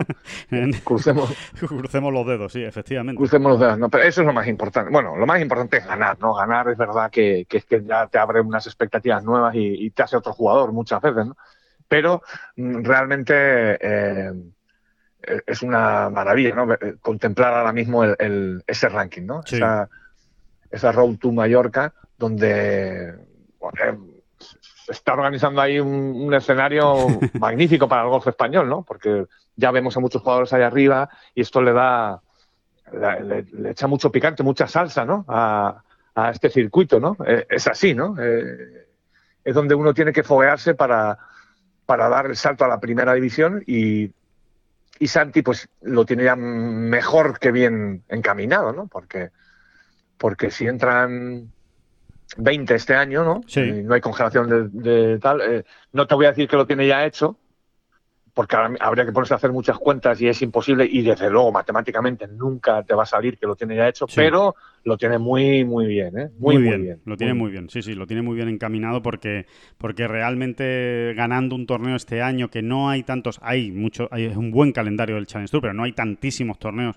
como en 2019, eh, por ejemplo, pues claro, una victoria marca todavía mucho más y sobre todo habiendo 20 plazas, ¿no? Claro, que, así que, como decías David, bueno, muy bien encaminado. Y, y contando que por mal que le, fuera, él va a seguir sumando claro. algo. Entonces, mm. realmente, si uno ve en la Road to Mallorca que él ya saca al, al, puesto 21 de, esta, de, este, de este ranking, pues ya le saca más de 20.000 puntos, pues está muy bien, está mejor que encaminado. Pero es que, además, dentro de esos 20 primeros vemos a Eduardo Russo y a Alfredo García Heredia. ¿no? Eh, es de esos años de Challenge Tour que uno, eh, en los que uno vibra, ¿no? Sí, está, que se está poniendo bonito.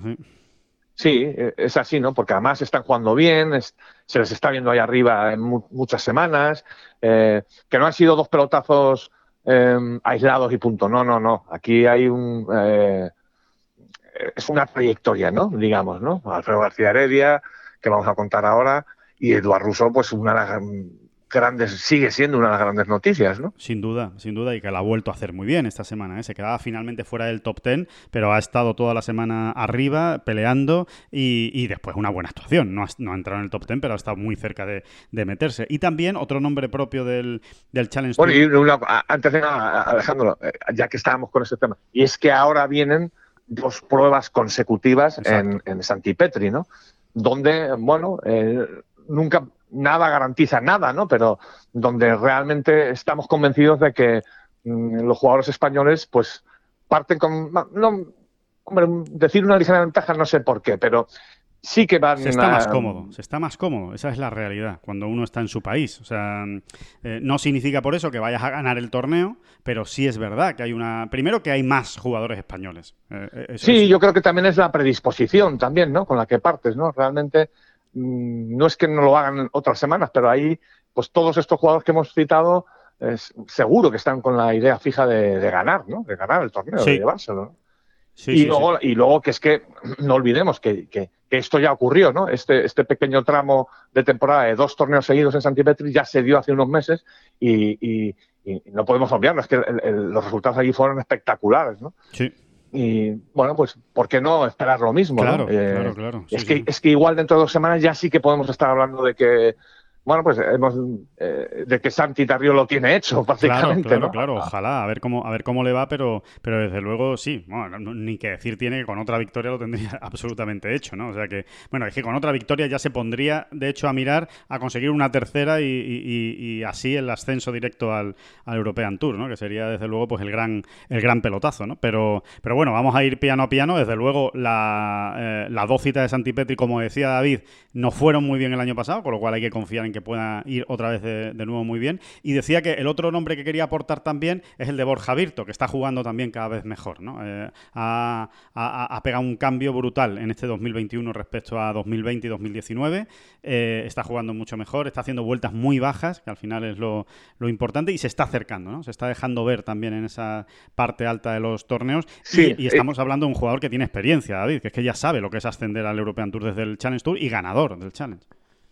Exactamente. Y, estas dos semanas en, el, en Santipetri nos abren otra, otra perspectiva o otra expectativa y es ya no solo que los que están ahí arriba se mantengan incluso eh, mejoren su, posición dentro de ese top 20, ¿no? que es el gran objetivo final, sino que algunos otros que vienen por detrás se incorporen ¿no? a la lucha, ¿no? que eso viene muy bien, ¿no?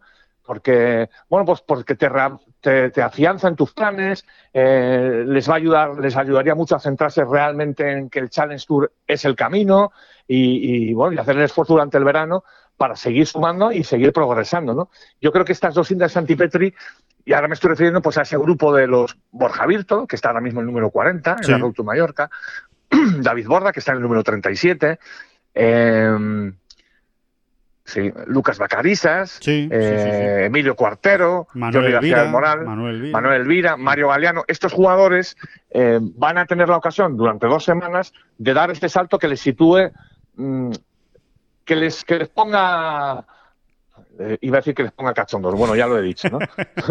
Pero te, ha pues entendido todo el mundo, te ha entendido todo el mundo. Se ha entendido. Sí, sí, sí, sí. Que le pongan en el trampolín directamente para. Sí, sí, es una gran oportunidad. Jugando dos, dos, dos torneos en España, en Santipet, en el mismo campo, campos que ellos conocen y, esa predisposición que, de la que ya hemos hablado. Yo creo que es una gran oportunidad para que este todo este amplio grupo de jugadores eh, se sume, ¿no? Se sume a los que ya están allá arriba y entonces tengamos ya un espectáculo de, challenge. Tú fíjate que el cuento de la lechera que te estoy montando, ¿eh? Oye, pero a mí me encanta, ¿eh? A mí me ha gustado mucho, ¿eh? A mí me ha gustado mucho. y además ya verás, ya, además ya verás cómo, cómo va a ser así. Y además ya verás cómo va a ser así. Vamos. Ya verás como algunos de estos jugadores y, alguno otro que pueda aparecer en un momento dado, porque claro, en el Challenge Tour ocurren estas cosas. Claro, claro, claro. Haces un segundo puesto, no te digo ya nada, una victoria, y apareces de repente ahí. Ojo con, Ángel, eh, ojo con Ángel Hidalgo, ojo con muchos jugadores, ¿no? Que están ahí, que van a poder jugar estas dos semanas. Exactamente, ¿no? Sí, sí, sí. Exactamente, ¿no? Y, estoy convencido de que eso es lo que nos vamos a, es lo que nos vamos a encontrar dentro de dos semanas.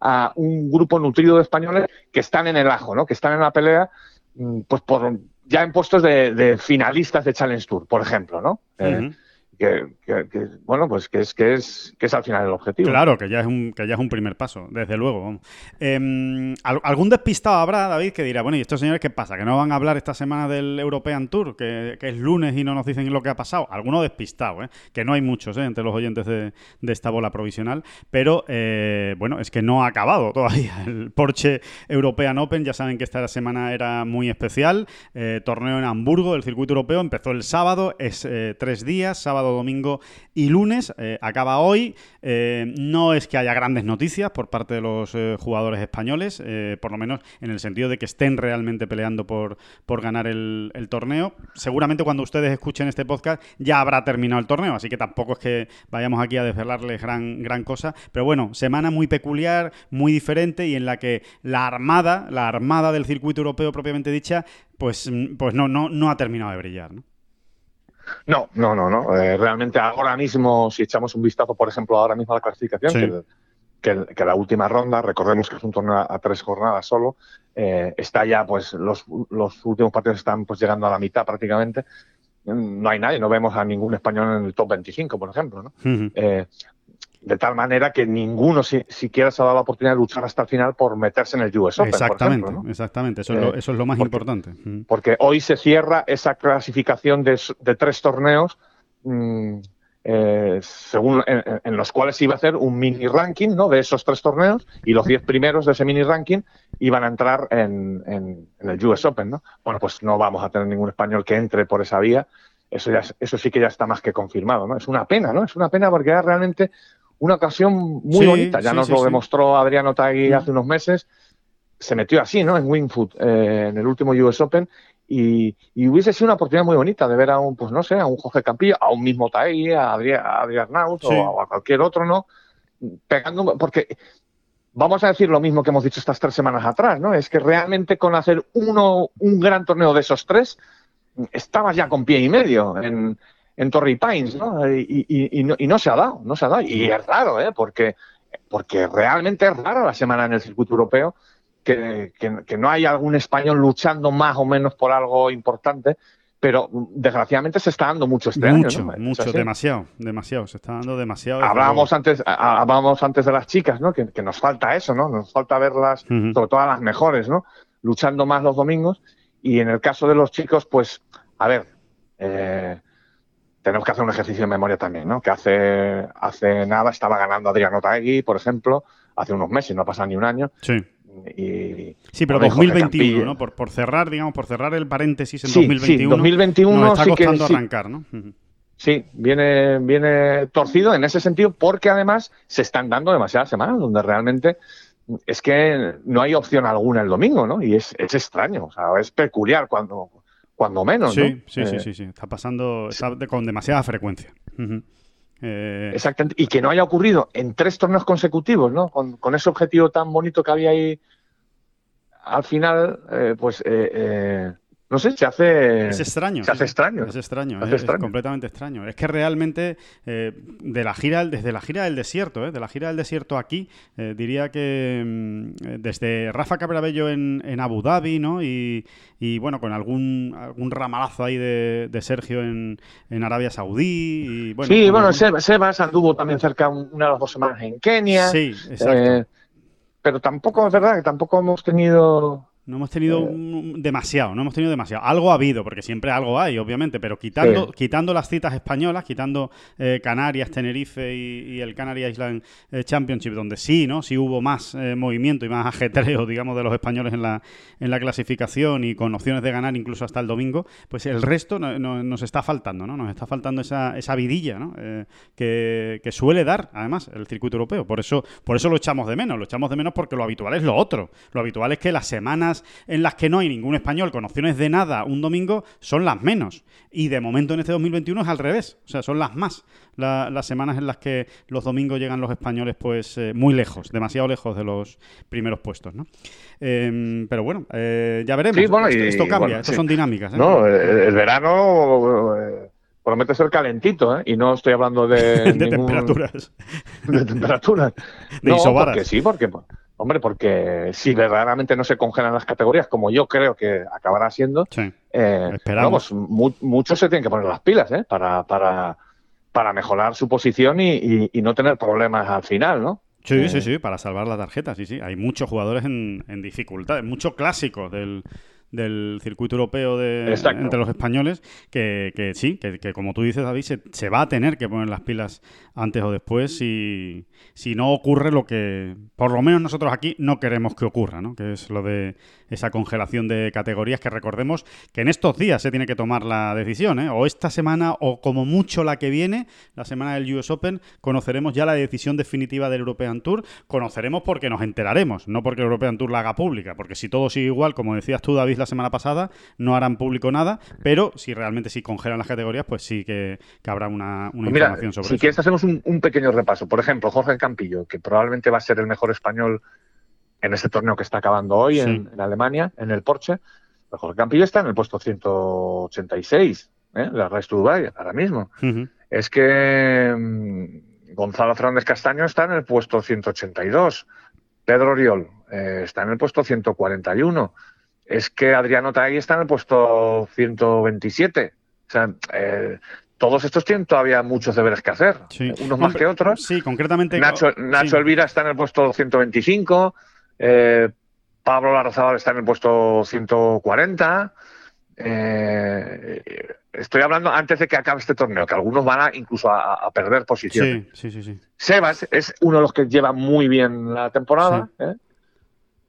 Está ahora mismo muy tranquilito ahí en el puesto sesenta y tantos, pero ya estamos diciendo una larga relación de jugador. Adrián Naus también lo tiene bien, Alejandro Cañizares todavía tiene que apretar, está en el puesto 126, uh -huh. tendría que apretar, no todos ellos tienen todos los derechos de juego, pero sí que están jugando mucho este año, ¿no? Sí, sí, eh, En fin, Carlos Tiguén tampoco anda nada bien, Eduardo de la Riva, eh, es que son la mayoría, la gran mayoría de, de, los españoles que están jugando más o menos en el circuito europeo este año, eh, pues tienen todo todos los deberes por hacer, prácticamente, sí. ¿no? Hombre, hay que, hay que aclarar, David, eso sí, que, que, en los casos de la Razábal, Campillo y Otaegui, en cuanto a la tarjeta están tranquilos porque tienen... Sí, sí, es cierto, porque, es cierto. Que porque la tienen... Sal... Sí, pero bueno, pues, pero querrán estar en la final de Dubái, por lo menos, ¿no? O darse una opción de estar en la final de Dubái. Campillo eh, suele meterse en la final de Dubái, ¿no? Y ese es, sin ninguna duda, ese es su objetivo a principio de año, su objetivo mínimo, diríamos nosotros. No, no, no pero es, es una puntualización que has hecho muy importante, sí, efectivamente, estos jugadores tienen asegurado un año más, ¿no? Por, por, sus victorias, por sus últimas victorias. Sí, pero los demás no. Los demás que has dicho no, y la lista es grande, ¿eh? O sea, Cañizares, Álvaro Quirós, que no, que no lo hemos metido, eh, Gonzalo Fernández Castaño, eh, bueno, pues todos, todos los que los que has citado. Nacho Elvira, Nacho Elvira, son eh, Alejandro Cañizares, ¿no? Son jugadores con, con con categoría más que suficiente, ¿no? Para, para, estar cada año ahí, ¿no? Sí, y no pasar apuros, ¿no? Y, y de momento, pues eh, van a tener que apretar efectivamente, como tú decías, David, el, el verano y, y, el otoño, ¿no? Ahí, ahí van a tener que, que, dar la cara. Así que, bueno, pues ya veremos, ya, ya habrá tiempo, ¿no? Para, para, contar todo eso y desde luego lo bueno es que en golf eh, las dinámicas pueden cambiar de una semana a otra, ¿no? Y, lo, estás viendo de una manera y la semana que viene te queda uno segundo y otro cuarto y, la verdad es que te cambia mucho, pero incluso en el ranking mundial, David, ¿eh? ya, ya no es solo eh, la Race to que en el ranking mundial, pues evidentemente es un reflejo de todo esto y ahora mismo el golf español no atraviesa, ni mucho menos, su mejor momento en el, en el ranking mundial, ¿no? Eh, recuerden pues que, que, solo tenemos a dos españoles entre los 100 primeros del, del mundo, que son John Ram y Sergio García. Y desde luego el bagaje es es, es, corto para lo que es el, el, golf español y para lo que ha sido no hace, no hace mucho tiempo. Así que, bueno, pues esperemos. Sí, de, de momento es, una, es, un año atravesado, ¿eh? mm. las cosas como son. Sí. Es un año atravesado, es así, ¿no? Sí, sí, sí. Eh, ya hemos contado, Sergio, ¿no? Los problemas que ha, que ha, tenido también, fallando cortes en situaciones un poco absurdas. Eh, bueno, esto que le acaba de ocurrir a John Ram, los problemas de Rafa en el PGA Tour todo esto que acabamos ahora mismo de relatar del European Tour está, está la cosa atravesadita, ¿no? Pero, pero no sé, queda mucho año por delante, ¿no? Y, y a veces uh, hay que agarrarse a este tipo de, de ideas, ¿no? Que no se sabe por ahí, por, que andan por ahí flotando ¿eh? y que no tienen base científica ninguna, pero ¿por qué, ¿por qué no, no? Es que mucho peor no pueden ir las cosas. Insisto, estamos hablando de jugadores con una categoría y, y una trayectoria muy sólida, así que ¿por qué no, no? ¿Por qué no va a empezar ahora a lo mejor, ¿no? En, la, en esta segunda parte, ¿no?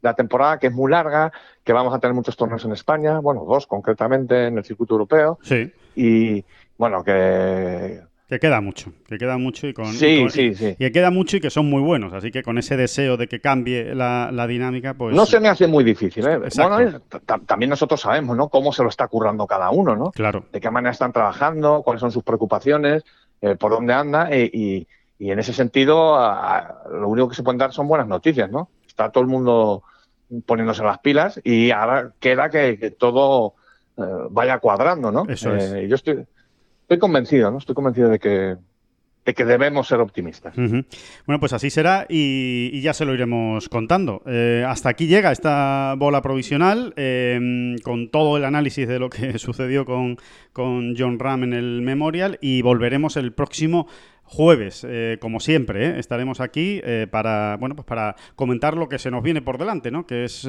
una semana, diríamos, un poco vamos a hablar de transición, una semana de transición, ¿no? Con torneo en Suecia, el circuito europeo y con el Palmetto Championship, pero en el que sin ninguna duda hay muchísimas cosas que contar. Ojo, ojo con el Palmetto que está allí Gary Ego, ¿eh? Está allí exacto, exacto. Al final, al final eh, es que hemos vuelto a acertar, ¿eh? Porque es que eh, no nos extrañaría que este muchacho, claro, o sea, él lo que va a intentar es, este verano es asaltar el PGA Tour, así totalmente, de claro, vamos, totalmente. ¿no? A mí me extrañaría. Es una, es, Sí. ¿Es una idea, un plan acertado? Pues ya lo veremos, pero era, la, era previsible, ¿no? Porque un jugador con esta categoría no va a tener problemas, ¿no? Y con lo que ha ido haciendo, ¿no?